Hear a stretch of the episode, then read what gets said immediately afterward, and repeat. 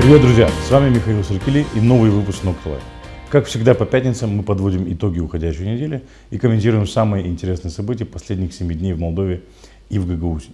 Неделя была не по-осеннему горячей и в плане погоды, и в плане политических событий. Итак, обо всем по порядку. Регистрация избирателей на выборах президента или как, проживая в молдавском селе, можно собраться голосовать в России, как Плохотнюк платил за обучение детей молдавских политиков и чиновников – Циркуляр ЦИК, запрещающий партиям финансировать собственных кандидатов, почему в школах Гагаузии отказываются от изучения гагаузского языка, как власти Гагаузии пытались, но не смогли помочь аграриям. Итак, поехали. На этой неделе наши коллеги из телеканала ТВ-8, программа «Кутия Нягры» выпустили журналистское расследование о том, как в списках на предварительной регистрации на избирательных участках в России оказались граждане Молдовы, проживающие в молдавских селах, которые, кстати, оказались очень удивлены тому, что их фамилии оказались в списках, поскольку из села они э, не собирались уезжать. Речь идет о предварительной регистрации избирателей граждан Республики Молдова, которые находятся за рубежом, но которые хотят проголосовать на выборах президента 1 ноября.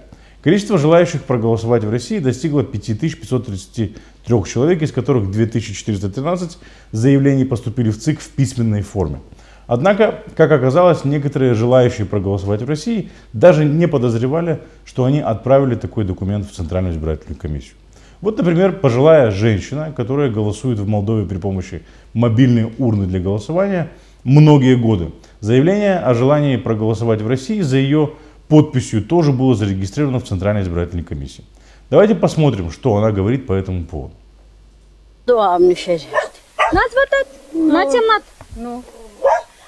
Eu aici nu pot vota, dar nu la Moscova. Dumneavoastră stați numai în ogradă sau vă mai duci prin vezi că eu nu pot merge. Și n-a fost nimeni acasă la dumneavoastră să vă zică să nu nu... m-a întrebat. Таких людей, кстати, оказалось немало. Некоторые говорят, что они подписывали якобы, подписывались якобы в поддержку открытия избирательных участков в России. От подписей других выглядят явно поддельными. При этом примар села, член ПСРМ, ответственная за избирательные списки Э, настаивает на том, что ее сотрудники не совершили никаких подлогов. Тут стоит отметить, что фамилии самих работников примарии оказались в этих же списках. По мнению примара, они просто не понимали, под чем подписываются. Центральная избирательная комиссия Молдовы утверждает, что у них нет полномочий проверять правильность списков. А если есть опасения относительно того, что подписи были подделаны, должна быть проведена работа правоохранительных органов. Мы видим на видео, что люди находятся не в России – они не собираются там голосовать. Некоторые ничего не подписали, а других ввели просто в заблуждение. Но мы не видим абсолютно никакой реакции правоохранительных органов. Было ли открыто уголовное дело? Найден ли тот человек, который собирал подписи обманным путем? Конечно нет. Депутаты оппозиции разве что подали заявление в прокуратуру.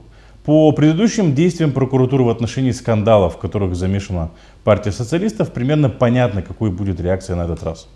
Подделка списков совсем не заботит ни Центральную избирательную комиссию Молдовы, ни действующую власть. Жители Молдовы, чьими личными данными фактически торговали на выборах, как всегда остались сами по себе. Оппозиция бьет тревогу, но от них лениво отмахиваются. Надеемся, что этому инциденту все-таки будет дана адекватная оценка. И заказчики этой схемы будут привлечены к ответственности. Ну, по крайней мере, хочется сохранять оптимист, оптимистичный настрой. А мы избиратели должны делать выводы, какой реальный рейтинг политиков, которые готовы прибегнуть к грязным схемам, чтобы остаться у власти и сделать сознательный выбор 1 ноября. Перейдем э, еще к одному расследованию. На этот раз это расследование коллег из Райс Молдова. Посвящено оно тому, как бывший лидер ДПМ Влад Плохотнюк оплачивал учебу детей политиков и чиновников Э, в престижных зарубежных университетах. Оплата проходила через офшорные компании. Эта же компания, зарегистрированная на, в налоговой гавани на британских Виргинских островах, также э, перевела десятки тысяч евро на счета некоторых знаменитостей, которые выступали в, Кишинев, э, в Кишиневе в ночном клубе Плохотнюка. Символично, что артисты, что политики все едины в руках кукловода. За счет Плохотнюка обучались, обучалась дочь нынешнего председателя счетной палаты Молдовы Мариана Лупу. Он, конечно, отрицает это и говорит, что платил за учебу ребенка сам. но внятно объяснить, почему деньги на учебу были переведены через офшоры, не смог. О какой независимости председателя счетной палаты может идти речь после таких доказательств? В нормальном обществе уже давно был бы, э, было бы инициировано расследование, а сам глава счетной палаты подал бы в отставку. Но мы в Молдове, где коррумпированные чиновники спокойно сидят в своих креслах, даже если их схватили за руку во время взятки.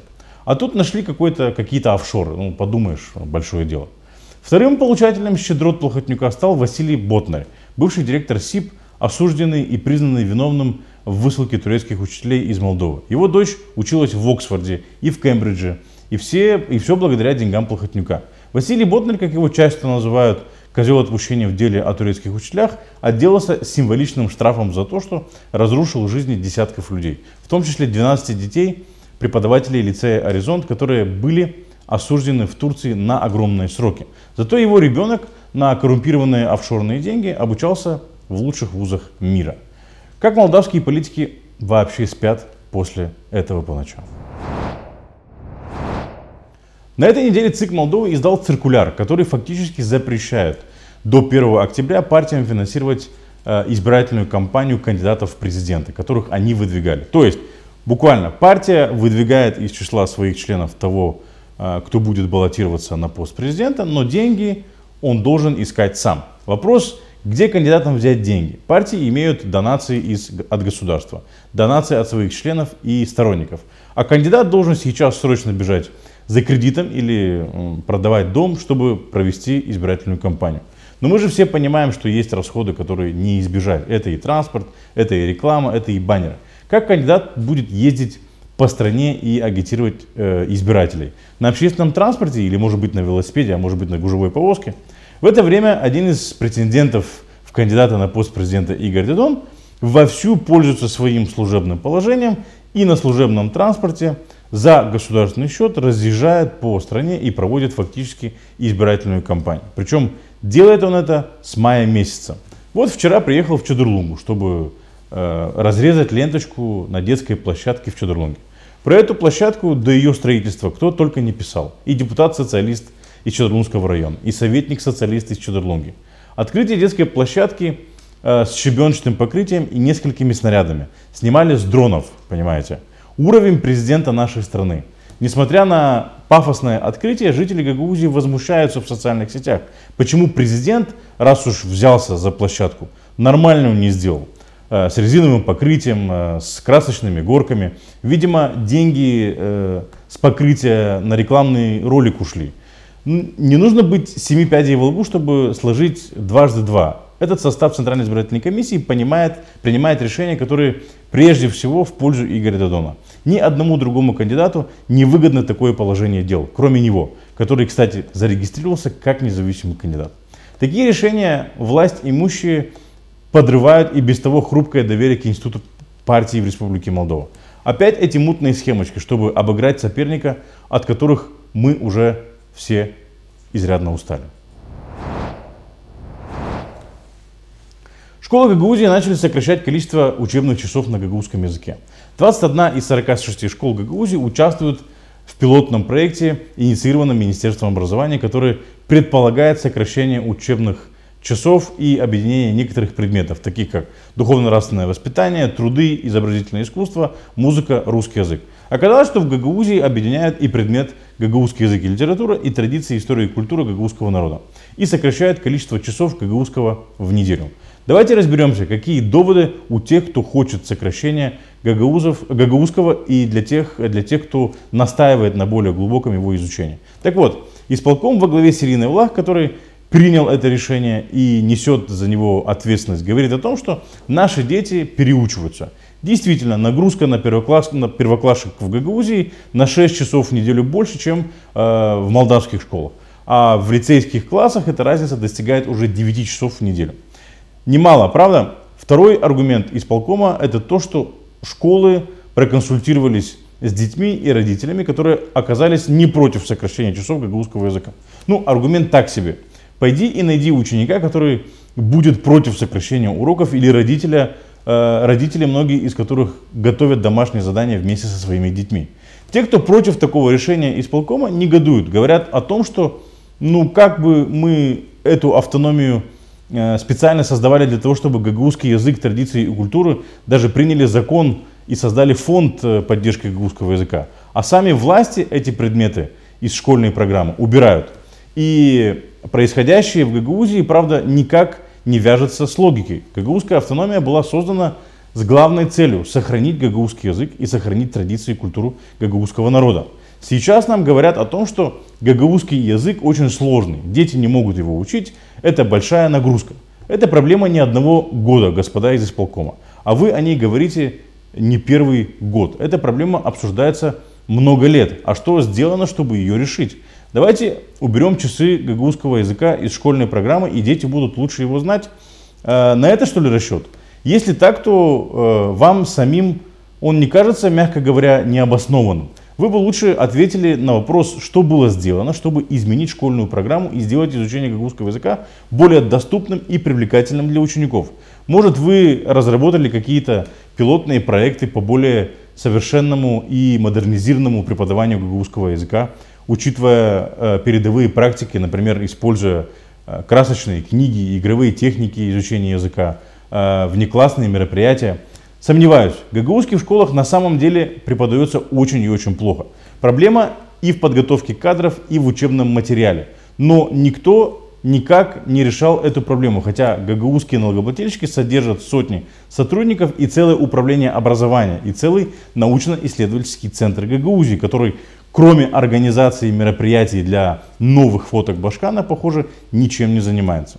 То, что власти Гагаузии не встали на защиту гагаузского языка в школах, а, а потворствуют сокращению его изучения, это повод всем противникам автономии говорить Смотрите, у гагаузов есть автономия, чтобы сохранить свой язык, но они даже этого не могут сделать. И эти действия Башкана и исполкома опять дают повод задуматься, а зачем нам вообще нужна автономия, кроме того, чтобы содержать армию чиновников и способствовать их семейному обогащению.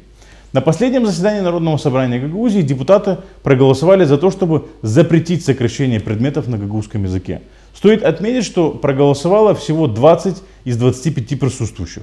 На сессии во время обсуждения дошло даже до того, что Ирина Влах предложила депутатам провести закрытое заседание. Что такого секретного может быть в вопросе преподавания гагаузского языка? Нам непонятно. Но мы будем следить за этой ситуацией. На последнем заседании Народного собрания также рассматривался вопрос о выделении помощи аграриям. Исполком предлагает выделить 8 миллионов лей из фонда субсидирования сельхозпроизводителей в качестве поддержки аграриям, пострадавшим от засухи. Однако депутаты оказались в замешательстве, потому что им был представлен проект, отличный от того, который они приняли на заседании комиссии. Когда к нам этот закон э, поступил еще 14 августа, если помните, на прошлой сессии, Э, я э, Виталий Павловичу еще тогда сказал, что закон не соответствует нашему закону о законодательных актах, не соответствует закону о регламенте. Я надеялся, что исполком, с учетом того, что оно не соответствует, направит нам в соответствии с процедурой другой закон. А процедура такая, закон направляется обратно разработчику, и разработчик возвращает нам. Тут много противоречий есть. И э, я удивлен, что вот э, Виталий Павлович э, как-то вот получается очень избирательно. Исполком принимал такой закон, который вы нам дали. Сейчас вы говорите, что оно не, название, конечно, не соответствует, а когда вы нам направляли, почему эти, вот эти моменты, которые противоречат, вы не учли. Кроме несоответствия документов, депутатам даже не представили механизм, как исполком будет распределять эти немалые деньги. Один депутат предложил и вовсе помогать только тем, кто потерял 100% урожая. А если 99% потеряет, то и без помощи и из бюджета выберется. Так что ли? То есть вы нам дайте деньги, а мы сами решим, кому, что и как дать. Вот это профессиональный подход исполнительного комитета. Ничего не скажешь. Тем более у депутатов возникли вопросы. Где 25 миллионов? 15 из фонда поддержки предпринимательства и 10 из фонда субсидирования, откуда Э, не выделяли средства на протяжении всего 2020 года. Тут еще стоит отметить, что весной исполком хотел направить фонд субсидирования сельхозпроизводителей на борьбу с ковид. Но депутаты им не дали этого сделать. Долгосрочное планирование уровня Ирины Лах, не иначе. В итоге депутаты по традиции пару часов э, повозмущались и отдали проект закона на переделку Башкану. Дело в том, что такой непрофессиональный подход со стороны исполкома в плане э, представления документации на заседании НСГ мы видим не в первый и не во второй раз. Депутатам буквально подсовывают какие-то мутные решения о выделении денег без четких схем и, соответственно, без контроля над тем, как эти деньги будут расходоваться. Это насколько огромное неуважение и к депутатскому корпусу в целом, и к избирателям этих депутатов в частности. Не говоря уже о том, что люди должны знать, как будут расходованы миллионы лей из их налогов. Э, поведение депутатов тоже непонятно. Часовые возмущения работой исполкома, но никаких действий. За все время, сколько клерки вытирают о них ноги, никто не был отправлен в отставку. Депутаты просто-напросто не инициируют такой вопрос. Почему? Может они мазохисты и просто любят э, публичное унижение? Ну а мы будем и дальше наблюдать за ходом событий и ждать полной прозрачности действий региональных властей. Друзья, с вами был Михаил Сергей и Nocta Life. Спасибо за то, что остаетесь с нами. Будем рады вашим лайкам, репостам и комментариям. Увидимся через неделю.